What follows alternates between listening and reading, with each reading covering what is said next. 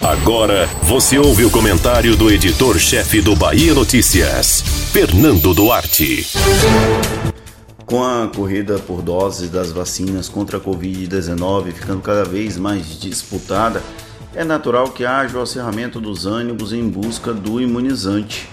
O Brasil perdeu time nesse processo e agora corre atrás do prejuízo, sob o risco de não conseguir doses suficientes no curto espaço de tempo para imunizar os grupos prioritários. Agora é cumprir uma política de redução de danos até que o fornecimento da vacina fique mais regular. Desde o início da possibilidade de uma vacina, falávamos sobre os possíveis fura-filas que tentariam passar à frente para serem imunizados. Estávamos certos, e não só no Brasil. Na Espanha, o chefe do Estado-Maior, autoridade do exército local, general Miguel Ángel Villarroya, pediu demissão após ser vacinado antes das prioridades estabelecidas pela União Europeia. Essa lógica de passar na frente parece ser bem humana, já que atinge qualquer um que veja a oportunidade de se dar bem, independente da classe social. Em todo o Brasil, foram muitos políticos que argumentaram ser vacinados para darem exemplos. Em um universo de tantas negações, não é de todo ruim Porém, a moralidade deveria falar mais alto, mas quem se preocupa com ela?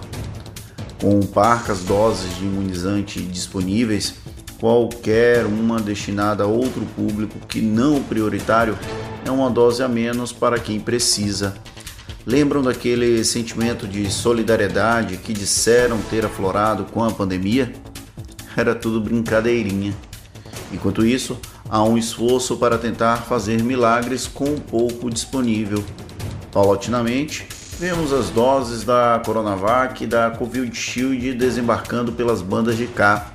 Percebemos também um investimento para autorizar outros imunizantes, como a Sputnik V, que começou a ser falada cercada de mistérios e agora pode ser uma alternativa viável para aumentar a amplitude dos imunizados. Ainda é pouco, mas é melhor do que nada. Como caminhamos para o segundo ano de restrições por causa da Covid-19, um alento, mesmo que pequeno, é algo que nos enche de esperança.